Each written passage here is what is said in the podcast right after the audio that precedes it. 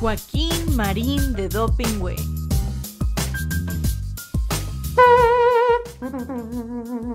Atención.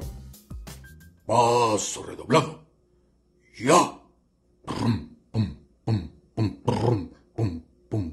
Joaquín Marín de Dopingüe, Joaquín Marín de Dopingüe. Que los cielos y la tierra se estremezcan, que las águilas dejen de volar, que los mares con sus olas rompan fieras. El programa ya está por comenzar. Desde el palco los longevos periodistas cada viernes a las doce ven pasar las noticias que trascienden la semana, puros datos, las notas nada más. Con los chistes de Marín, la memoria de Joaquín, ya se dicen alburean, no se abruman entre sí, no se arredran ante nadie, cada uno es un misil, resistiendo los embates desde aquí. Que los cielos y la tierra se estremezcan, que las águilas dejen de volar, que los mares con sus olas rompan fieras, el programa ya está por comenzar. Joaquín Marín de Dopingüe, Joaquín Marín de Dopingüe, Joaquín Marín de Dopingüe. Muy buenas tardes, ya estamos al aire, son las 12 del día de este viernes, como todos los viernes, aquí en Joaquín Marín de Do Pingüe. Querido Carlitos, feliz, doble feliz año. y feliz vida, Joaquín. Eso, feliz vida. ¿Y sabes por qué te digo feliz, doble feliz año? ¿Por qué? Por el año que empezamos y porque empezamos la cuarta temporada. La cuarta temporada de, pues, ver, más bien comentar Y ver pasar. lo que ocurre, En sobre escenario. todo en México, desde este palco, que yo lo dije desde el primer programa, ¿Qué? pues debemos parecer los mopeds, No, hombre. ¿no? De los mopes se quedan cortos. Bueno, estamos muy chavitos como para parecer los mopeds. No, no, lo que pasa es que era otra época. Uy, sí, ¿verdad? Ya Sí, suena como La gente de 50 años ya era vieja. antigua. Tienes toda la razón. ¿Sí? Tienes toda la razón. Pero aquí estamos, querido Joaquín. Y vamos a seguir estando, ¿eh? Y vamos a seguir estando en un año que, como te comenté ya, por cierto, para el promo de este programa, creo que 2024 será el año que viviremos en peligro.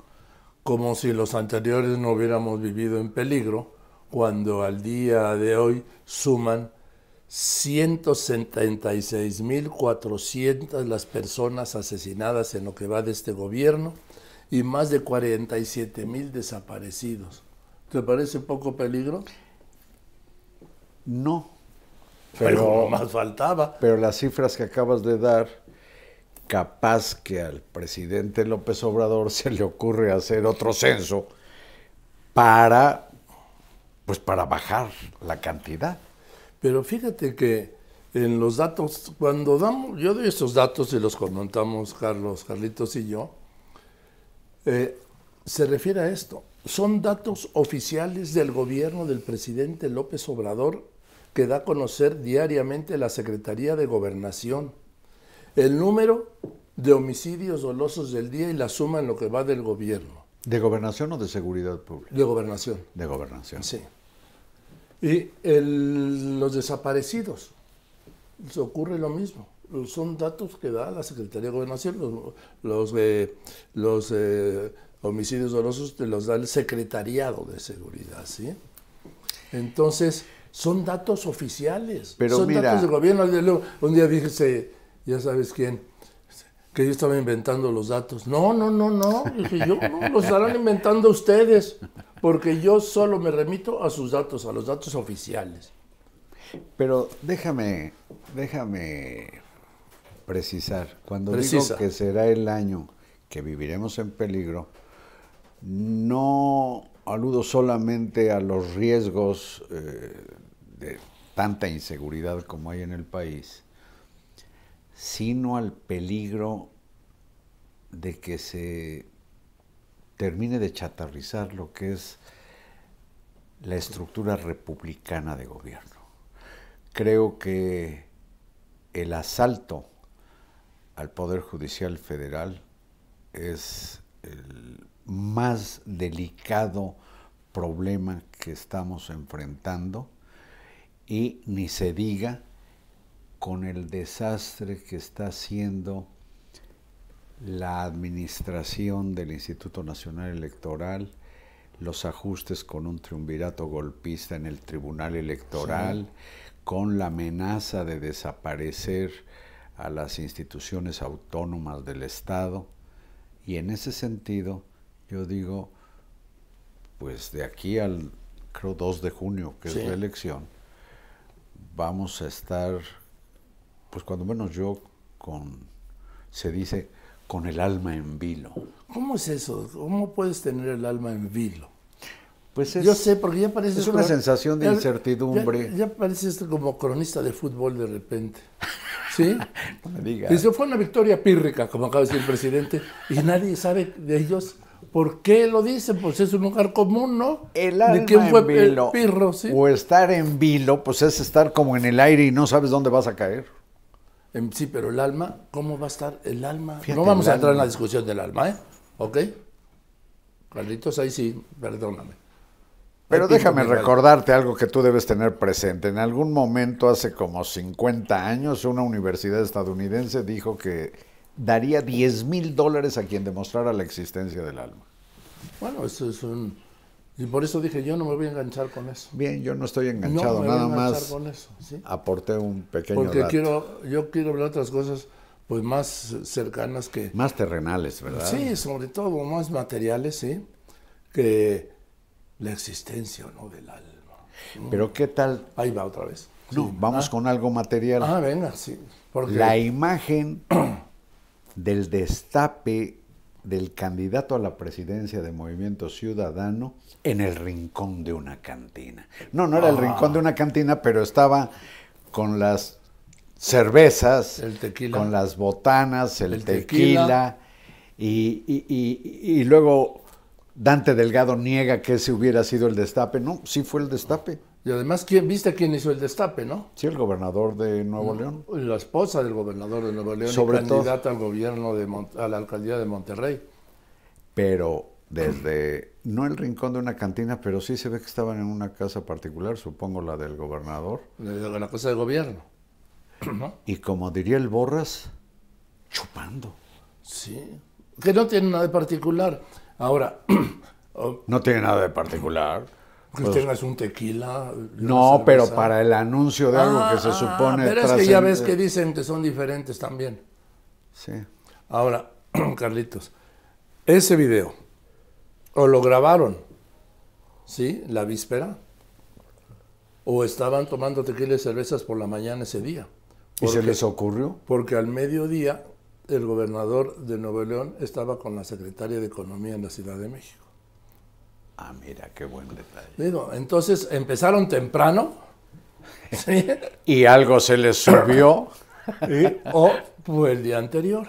Oye, y Samuel García le dice al ungido, te paso la estafeta. Fue ¿Cuál- como pasar el, el palo ese que le llaman bastón de mando.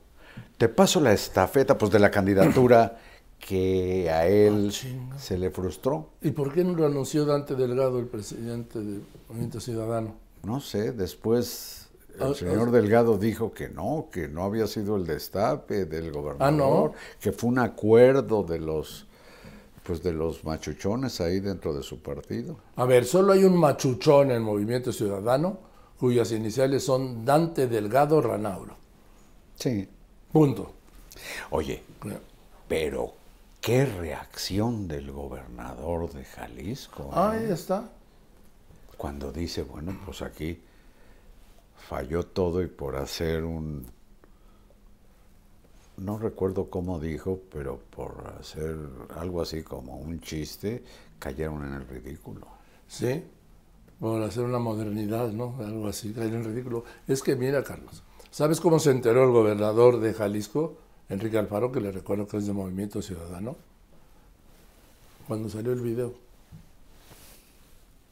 Cuando salió el video, Qué baratura de, de política. Oye, la política es un basurero, Es ya un lo hemos dicho. Es un estercolero. Pero mira, así como esta cosa de Movimiento Ciudadano que Eh, ¿Qué todo- tal lo de Marco Cortés? No, permíteme, ¿Ah? nada más para terminar con Movimiento Ciudadano. Ah, perdón, perdón. Sí. Todo apunta a que a que le vaya a ser de pues como de esquirol. ¿Me permites un momento, Carlitos? Volver este respaldo para que no se vaya a malinterpretar. Le voy a poner esto aquí, ¿quieres? Gracias. para que no ¿Qué? des lugar a que piensen mal, pues es un aparato que Esa es la hace caja del posible- micrófono, digo, ya. Ya, Digo, la resumiendo, del sí. micrófono. Resumiendo. Sí, pero lo quise explicar a la audiencia. Ah, me hace muy bien. Bueno, Entonces te quedaste. En que esto de Movimiento Ciudadano y su candidato, pues apesta a esquirolaje, Ah, claro. porque no se ve por dónde diablos tenga posibilidad su candidato de ganar la presidencia de la República. Y lo único que hará será restarle votos al frente que tiene a Xochitl Gálvez como, como Candidato. aspirante a la presidencia. Ahora. precandidato. Sí, Carlos, aquí hay... El presidente confirmó esto cuando felicitó al, al Movimiento Ciudadano. Está muy contento. Está muy contento. Se divide- Estaba más contento con Sergio, con este Samuel García, ¿eh? Mucho más Sí. contento. Pero también lo felicitó a... Pero inclusive no tenía idea de quién es el, el ungido. No sabía, no sabía el nombre. Ya ves que luego los nombres no, no, no son lo suyo, ¿no? Bueno, Oye, ni las fechas, mira. Que participar otro maquinista, sin escrúpulos morales y sin sentimientos de malas entrañas, y él fue el que condujo el ferrocarril, llevándose a todos los muertos, todos los asesinados en la represión de ese fatálico eh, día del 7 de enero de, del día primero 7 de enero de 1907, ese día. bueno. Es pues, que decía mi madre sabia y querida, hijo, el que mucho habla, mucho hierra. Sí. Y es inevitable. Fíjate que recién comenzó este gobierno, llegué a escribir en Milenio que el presidente debía reconsiderar esto de exponerse pues o a la gloria o al ridículo tan frecuentemente como en las mañaneras. No, no, pues, ah, no. Para él la mañanera es su principal herramienta de gobierno. Sí, pero también el salón de tesorería se convierte como en casa de jabonero y de pronto ¡prum! Sí. unas derrapadas que dices, ¿cómo? El circo Atay de Hermanos, lo que pasa es que el circo Atay de Hermanos es una institución tradicional.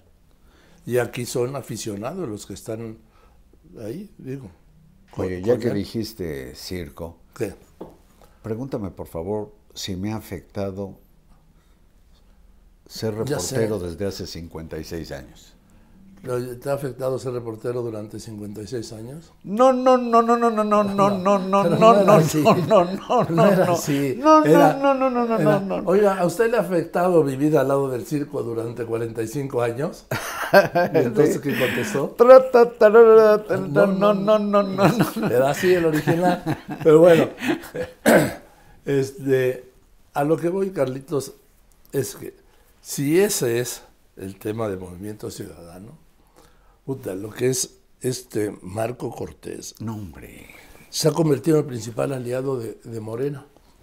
¿Qué, ¿Qué tal? ¿Qué documento dio a conocer? Déjame decirte. Sí, Es un documento de compromisos entre el PAN y quien resultó gobernador de Coahuila del PRI, Manolo Jiménez.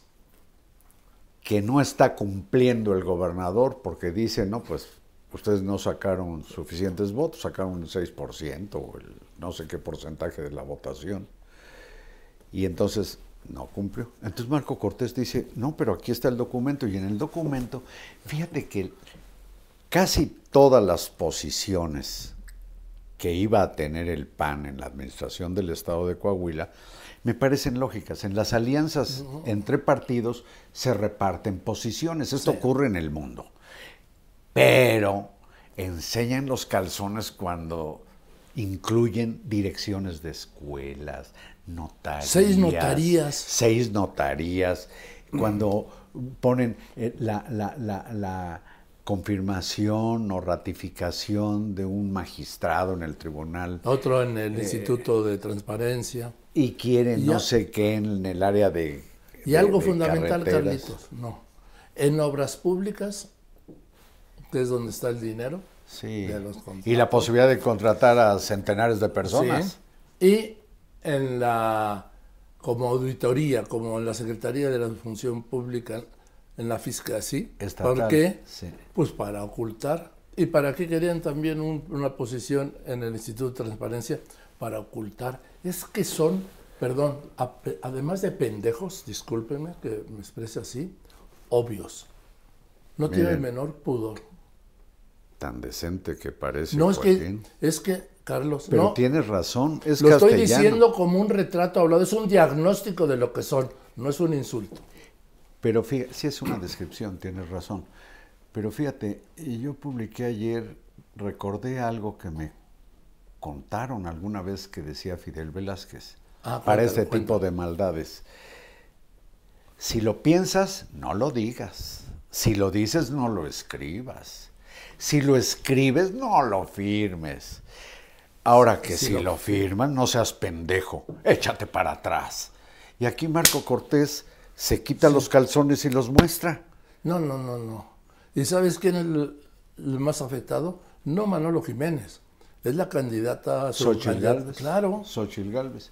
Bueno, pero así un golpe desde adentro le llama, el lugar común dice fuego amigo, se lo dieron y creo que es un, un golpazo a la candidata de, del oficialismo Claudia Sheinbaum, ah, sí. San Juana Martínez, exdirectora de Notimex. Ah, sí. Ella mm, me llamó mucho la atención, pero publicó un texto en dos partes en el periódico La Jornada, en donde la nota está cuando revela San Juana Martínez que el secretario del Trabajo, que se llama Marat, Sí. ¿sí?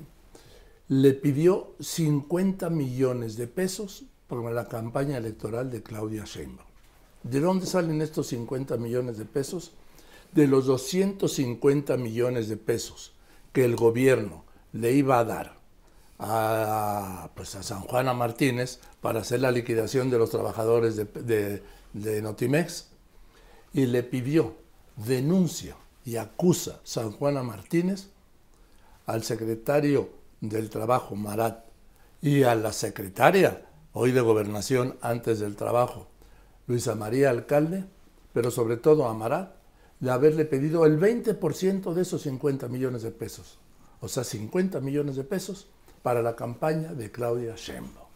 No solo. Bola a la línea de flotación. Dice que el padre de Luisa María Alcalde, de la secretaria Alcalde, que es abogado laborista, pues prácticamente, bueno, fue el representante de los ex trabajadores y que prácticamente manejaba la secretaría, manejaba o maneja la Secretaría del Trabajo.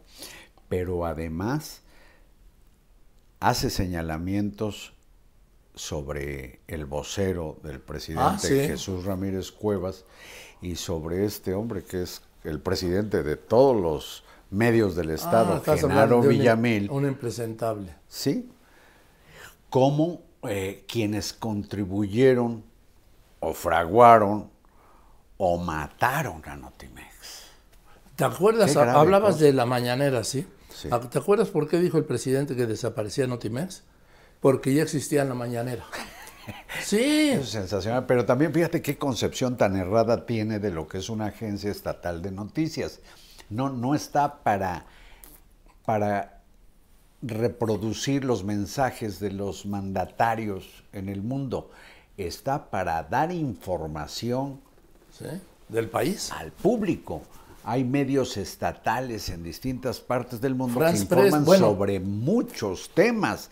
Y él cree que del único que debe informar una Es de agencia él. del Estado es, Es de lo él. que a él se le ocurra. Claro, es de él, como él es la víctima número uno de este país, pase lo que pase es en su contra para debilitarlo, para debilitarnos a nosotros, como dice, ¿sí? Bueno, el punto es que esto fue negado por el presidente. Y si me permites, Carlitos, déjame buscar, ¿sí? Porque ya no es amigui de San Juana Martínez. No, ya no. Oye, pero hablaba de ella como si hablara, caray, de la exfiscal Ernestina Godoy. Hijo, sí, ahorita, ahorita pasamos, ¿sí? Déjame nomás recuperar quién era para el presidente López Obrador San Juana Martínez, que ahora denuncia que el gobierno del presidente López Obrador, a través del secretario del Trabajo, le pidió 50 millones de pesos para la campaña electoral de Claudia Sheinbaum. A ver, ¿qué decía? El 4 de julio dijo López Obrador a San Juana Martínez, le tengo absoluta confianza a San Juana Martínez, 4 de julio de 2019, ¿sí? Eh, le tengo absoluta confianza a San Juana, confío mucho en ella, muchísimo. El 19 de julio de ese mismo 2019, yo considero a San Juana una extraordinaria periodista y muy buena servidora pública. El 19 de noviembre de 2020, la directora de Notimex San Juana es una muy buena periodista, muy íntegra, no es deshonesta. El 31 de marzo de 2021, San Juana es una periodista consecuente, no sé qué será eso, pero bueno, ¿sí? Es una mujer que tiene todo nuestro respeto. El 5 de mayo también de 2021, dijo el presidente de San Juana Martínez. Desde luego nosotros apoyamos a San Juana porque es una mujer honesta y una periodista íntegra. El 14 de abril de 2023, San Juana es una periodista buena, le tengo respeto, la estimo. Y están también las imágenes de cuando fue a la mañanera, abrazado y las expresiones de ella viéndolo. Pues esto ya se acabó, Carly. Lo veía como, como los fieles en una iglesia ven a un santo. Sí, sí. El Pero- hecho es que, ¿Viste todo lo que era? Ya dejó de serlo. Ya dejó de serlo porque es una, un disparo a la línea de flotación, cuando menos en lo que tiene que ver con ética, a Claudia Sheinbaum. Dice el presidente, fíjate, el error que más defiende el presidente Sheinbaum. Bueno, pero dice que esto, que ejerce su derecho de libertad de expresión, pero que lo pruebe. Y le contesta San Juana Martínez, a ver, estos acuerdos no se hacen con notario público. Y luego dice, a ver, vean cómo vive eh, Claudia Sheinbaum, vea cuáles son sus bienes, sus propiedades. No, presidente, si ese dinero que denuncia San Juana Martínez, que le pidió el secretario del Trabajo, no era para el bolsillo de Claudia Sheinbaum, presidente.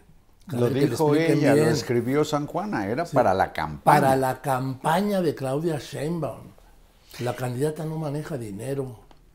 Que mira, Joaquín, si recuerdas lo que ocurrió en Texcoco bajo la presidencia municipal de la profesora que ahora Delfina gobierna el Estado Gómez, de sí. México, Delfina Gómez, en que ella consentía o propiciaba o imponía eh, que, que El diezmo. casi 600 trabajadores del ayuntamiento dieran el 10% de su salario para la causa de Morena, pues el relato, el testimonio de San Juana se vuelve verosímil. Y durante el gobierno de López Obrador en Ciudad de México, entonces Distrito Federal, pues lo sabía todo el mundo, yo lo sabía, me lo decían funcionarios de su propio gobierno, que diputados, senadores y funcionarios de directores para arriba en el gobierno central de la Ciudad de México les descontaban dinero para la causa. Entonces, el testimonio de San Juana Martínez cobra para mí una buena dosis de credibilidad. ¿De credibilidad? Ahora, de probar está canijo, porque A ver, es- ahí sí no creo que lo hayan puesto por escrito. ¿Es creíble o verosímil? Verosímil, es verosímil, es verosímil. Pero tiendo... Porque además las respuestas han sido muy malas. La del presidente y la de Claudio Sheinbaum, por supuesto, eran automáticos. Negó eso. Bueno, y en el, en el mensaje, pues no se puede decir tweet, en el ex Sí. de San Juana, ella dice que sus abogados tienen las pruebas de las liquidaciones ilegales en Notimex, pero el presidente cuando dice que pruebe se refiere al soborno Ah, sí. de los 50 denuncia. millones. Sí, lo que pasa es que ella dice también, no, pues si esos, esos eh, extorsiones no se hacen, o esos acuerdos no se hacen ante notario público. Sí, no creo que en la Secretaría del Trabajo el señor Marat, el titular de la dependencia, haya hecho lo que Marco Cortés, de poner por escrito y me das el, veis- el 20% de 250 y tantos millones. Sí, ahora, esto confirma, Carlitos, que Movimiento Ciudadano, que el PAN con el frente y que Morena, pues están en un atascadero. Y vienen a confirmar lo que has sostenido tú y yo coincido totalmente. La política es un estercolero. Sea verdad o sea mentira lo que haya dicho, lo que haya declarado San Juana Martínez, la acusación, sea cierta o no, forma parte del estercolero. Sí, cómo no. Si lo es, si es verdad, por serlo. Si es mentira, por ser mentira. Porque ¿quién se quiso cargar? A Sheinbaum. Qué fuerte cosa. Qué fuerte cosa que, que me lleva a estas prácticas tan irregulares, por no decir este, asquerosamente ilegales, como por cierto el nombramiento del nuevo fiscal de Ciudad de México. Nada más te- déjame terminar porque de ese también tenemos mucha carnita. Ahora, ¿cuándo va a entrar la FEPA de la Fiscalía Especializada para Delitos Yo sé, Electorales? nunca, Ah, nunca. nunca porque la encabeza José Agustín Ortiz Pinchetti, que es un, pues un López Obradorista de carne y hueso, como su esposa Loreta Ortiz en la Suprema Corte como ministra. Sí. Pero pues tiene que entrar casi de oficio, ¿no? Sí, claro. Basta que se dé a conocer un asunto tan delicado como este para que actúe Sí. la fiscalía. ¿O van a esperar que haya una denuncia?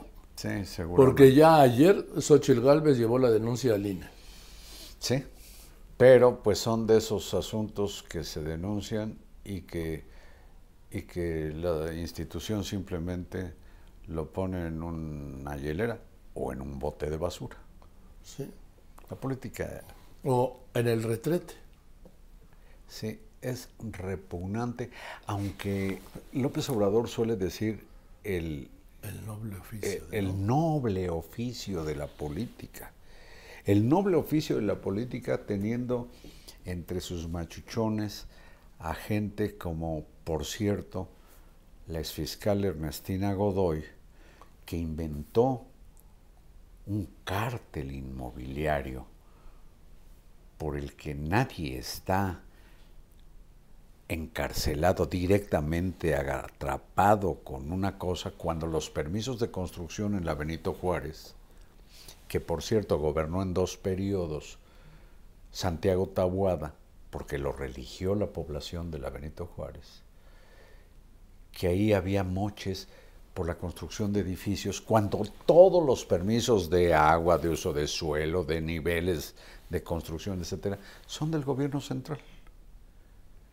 Entonces inventó el cártel inmobiliario y la Fiscalía de Ciudad de México exhumó el caso de un pobre hombre que se llama Cuauhtémoc Gutiérrez. No, no es un pobre hombre. Bueno, yo lo digo porque le inventaron una el cosa terrible Basuritas. que sí, porque era del gremio Eh, de los no, no, era- de no los- era del gremio, no, pero nunca se subió en un camión de la basura. ¿no? Bueno, pero Su fue- padre le heredó Sí. el sindicato de pepenadores. Está bien. Lo que digo es que lo que le inventaron fue algo así como una organización criminal de trata de personas, de explotación de mujeres, que nunca se pudo probar y lo tienen en la cárcel. Bueno, y también la señora Godoy inventó un delito a la sobrina política de Gers Manero, el, el fiscal general de la República, para mantener en la cárcel a su excuñada, ¿te acuerdas? La Sí. mantuvo casi dos años en la cárcel con un delito que hasta, hasta Arturo Saldívar, cuando era presidente de la Corte, dijo que era una invención de delito. Eso hizo la Fiscalía de la Ciudad de México. y otras cosas. Bueno, nunca esclareció bien a bien el atentado contra Ciro Gómez Leiva. Bueno, ni el caso del espionaje. Ni el espionaje que inventó un caso de supuestos secuestros para obtener toda la información del teléfono celular, por cierto, de Santiago Tabuada, quien ya desde entonces se perfilaba como Y- probable y el caso, aspirante al Carlitos, gobierno de la del fiscal de Morelos. Y cuando manda encarcelar-. Cuatro procedimientos en su contra. Una detención absolutamente ilegal, Pero pero detención no, encarcelamiento. encarcelamiento sí, y ahora la presentan como, fíjate, reivindica el oficialismo sobre todo dos cosas, que valientemente combatió a esa fantasía que le llaman, ¿tú crees que la corrupción en las alcaldías solo está en una En una. Y- que es la Benito Juárez. No, hombre. ¿Y, y qué piensas de Gustavo Madero, donde cayeron dos mujeres, que es otro caso que Sí. dejó a deber No, en Ernestina Godoy, En Iztacalco es. o en Iztacalco, Sí. que caen en una alcantarilla, Sí, mueren, Dos niñas. y no hubo consecuencia, no hubo investigación. ¿Dónde estaba la gente de la alcaldía que debió tener una protección, ese tubo de drenaje donde cupieron Dos estas personas? Dos jovencitas. no resolvió nada, no atendió a las mujeres que iban a reclamar pues eh, los asuntos que más les preocupan como son las desapariciones y los feminicidios y lo único que hace el oficialismo es resaltar que Ernestina Godoy combatió al dichoso cartel inmobiliario y la trata de personas de un caso que nunca se ha demostrado. Bueno, el punto aquí es el siguiente. La fiscalía, la titular de la fiscalía es autónoma. legal, ver, formalmente. Formalmente, sí. A ver, aquí, con todo el apoyo del régimen y del oficialismo, desde el presidente López Obrador, legisladores, diputados, senadores, el gobierno de la Ciudad de México, el mismo jefe de gobierno Martí Batres, El la- partido. eh, pues sí, por eso el, el partido, los legisladores de Morena en el Congreso de la Ciudad de México, todos defendiéndola, apoyándola. Pues no que es autónoma. Sí, la trataron. Y luego, La trataron como si fuera eh, Pues- funcionaria del gobierno. pues como lo era. Y, y esto lo viene a recontraconfirmar el que el presidente, después de que eh, no fuera aprobada, fuera rechazada su ratificación en el Congreso de la Ciudad de México, le dijera, tiene las puertas abiertas de mi gobierno, que ya lo había dicho, ¿sí? Para el cargo que quiera. Exactamente. Eso no se lo ha ofrecido nunca a nadie el presidente López Obrador públicamente. Y luego, de inmediato, Claudia Sheinbaum le ofrece ser senadora de la República por la Ciudad de México. Por Morena, claro. ¿Dónde está la autonomía? ¿Dónde digo? Ninguna. Es, es como, como el descaro en el manejo de la cosa pública, Joaquín. Y luego la señora se avienta su cuarto y último. ¿Viste dónde lo dio? En el altar de la patria, en el En el- monumento, el conjunto arquitectónico a los niños héroes en Chapultepec, con un chorro de invitados, pero parecía que estaba hablando el presidente de la República, oye. Además, eh, le entró por toda la calzada. Cerraron esa zona del bosque para el informe. Sí. En fin, Y ya nada da su informe y, y deja Ah, en su lugar a quien era su vocero, que se fuera López Obrador y nos dejaran a Jesús Ramírez Cuevas o a Genaro Villamil. No, no, no. Bueno, como Sí. los habilitan documentalmente para que puedan Sí. serlo, capaz que inventan algo y los imponen. Es que mira, la mentira, ¿cuál fue la, la gran patraña? Para ser eh, encargado del despacho de la fiscalía, debes ser coordinador territorial de la fiscalía. Es el segundo en el mando, ¿sí? Pues él- ella dijo, no, que sea Ulises Ruiz, no, Ulises Lara, sí, pero me equivoqué de Ulises. Sí, pero Es- antes parecía que iba a ser el que estaba como Sí. coordinador territorial. Sí, que- pero como tenía ahí unas broncas, lo quitaron y entonces. Pero lo quitaron, lo quitaron en unas cuantas horas, o sea, Sí, pero dijeron, sí. bye bye, Y nombran a Ulises Lara, coordinador, Coordinador. territorial. pero se dan cuenta que no es abogado, que no es licenciado en Derecho, Sino que es- sociólogo. que es un requisito esencial para ser fiscal. Ser, ser licenciado en Derecho y tener cinco años de experiencia. Entonces dicen, puta, ¿qué, ¿Qué hacemos? hacemos? Pues lo hacemos licenciado en Derecho. ¿Y dónde? ¿Dónde lo hacemos? Pues se, que se graduó, pues de la generación 24-24. que se grabó, imagínense ustedes, este principio de año, porque solo dice en 2024, Sí. en una universidad que yo desconocía su existencia. Yo también no sabía, el Centro Universitario Cúspide de México. Yo, ¿ustedes la habían oído alguna vez? Ustedes que están, ¿la habrán oído alguna vez este Centro Universitario Cúspide, Cúspide de México? Bueno, pues le extienden el título De abogado. de licenciado en Derecho. E inmediatamente, ve qué eficacia de la 4T, lo que pasa es que tú eres un escéptico, carajo, todo lo ves mal. Inmediatamente en horas, la Secretaría de Educación Pública le expide su cédula profesional como licenciado Todo esto en horas, ¿eh? Todo esto en Y horas. luego dicen que no son eficientes en la 4T, son los malquerientes de la 4T, de veras. Ojalá como con tú. esa celeridad hubieran, caray, hubieran Resuelto lo que sea. No, pues abastecido de medicinas a No, toda la gente que ni en la farmacia quieras. o botica de Santa Claus encuentra una aspirina. Oye, entonces, pero eso también te habla, Carlitos, de la academia en los tiempos estelares de la 4T. ¿Viste dónde la ministra Lenia Batres se recibió de licenciada en Derecho? ¿En dónde? A ver, pues también. Te doy otros 10 mil dólares como lo del alma, ¿sí? Si, primero, si averiguas el nombre, si sabes. Y segundo, si cuando yo te lo diga, me dices que la conocías. 10 mil dólares, digo, a mil dólares mensuales, ¿sí? Te los voy a ganar.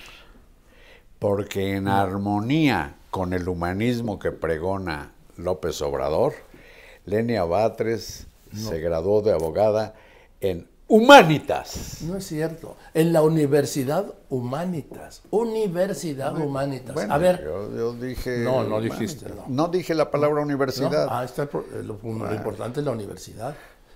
¿No? La ver, obsesión por ganar en todo ahí, lo ahí que les yo va la segunda parte. ¿La conocías? ¿Habías oído hablar de ella? Para nada. Estamos empatados. ¿Sí?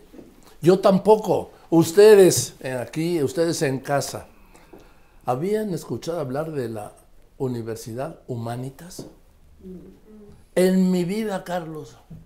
Pues ahí están las alma maters de la ministra que dicen que es del pueblo. La ministra del presidente la designó, ¿sí?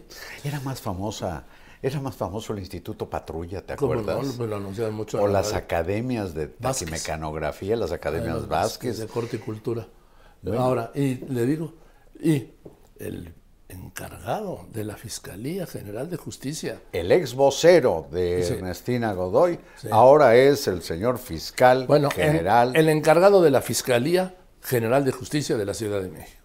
Déjame añadir algo sobre el, el señor Lara. Hay, ya conocí, una denuncia terrible que hace ante el, bueno, en un escrito al presidente López Obrador y una serie de autoridades, una hermana, en realidad media hermana del fiscal, porque este hombre usó todo el poder de la fiscalía para intentar apropiarse de una casa que esta media hermana con otros medios hermanos compraron con financiamiento, con préstamo o asistencia del Infonavit.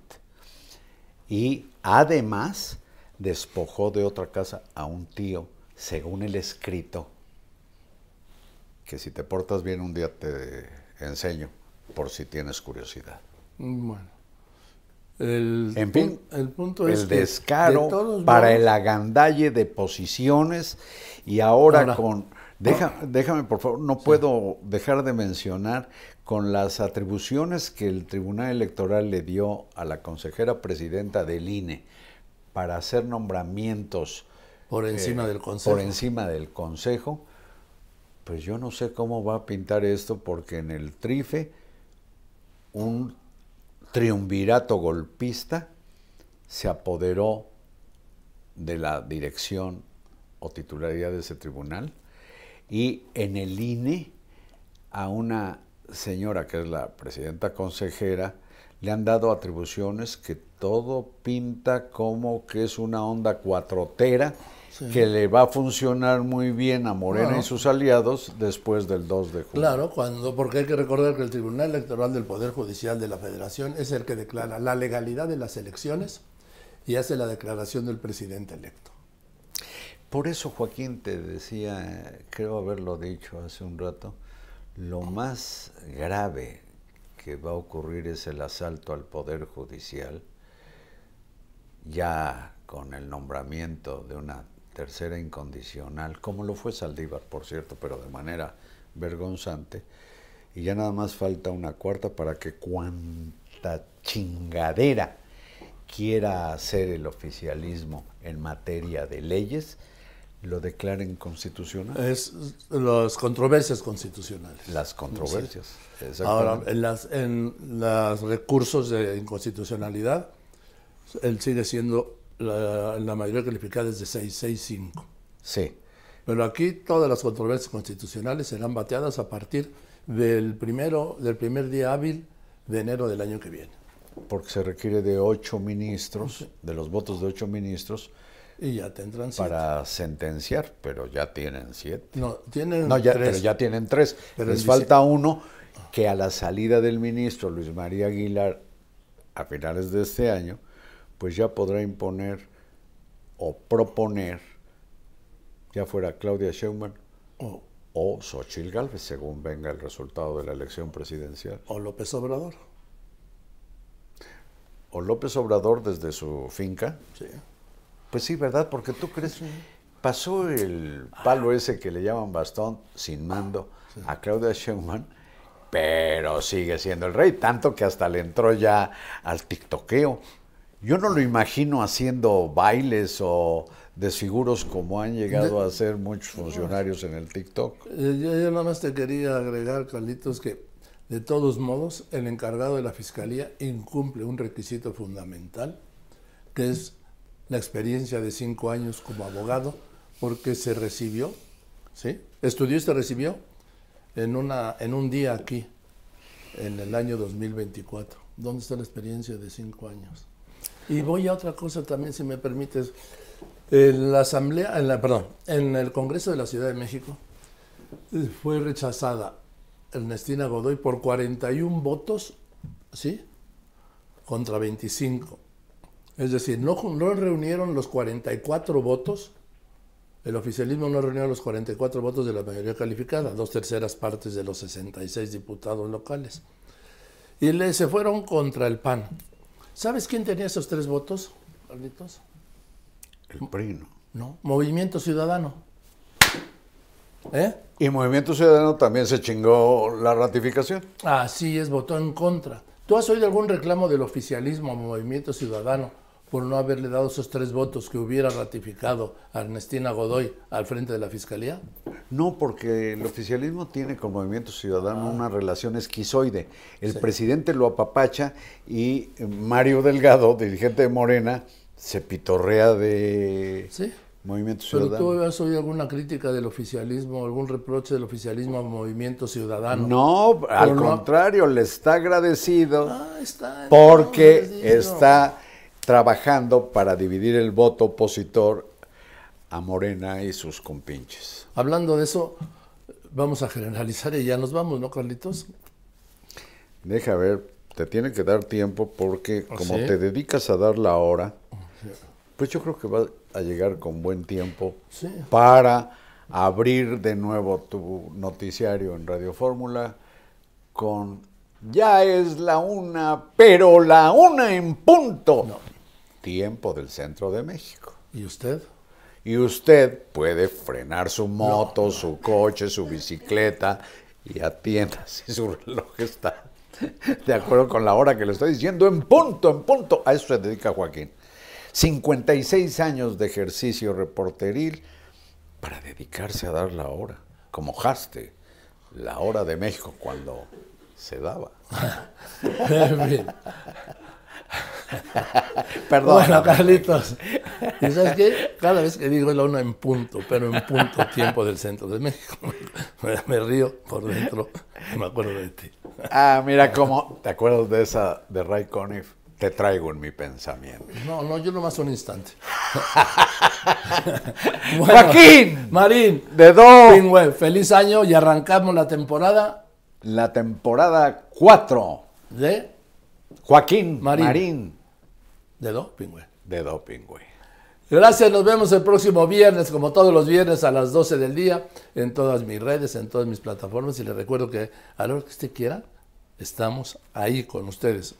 Nos pone y salimos. Oh, oh, oh, oh. Ah, y también en arroba, Carlos Marín, guion bajo, soy. venga. Gracias y buenas tardes. Joaquín Marín de Dopingüe.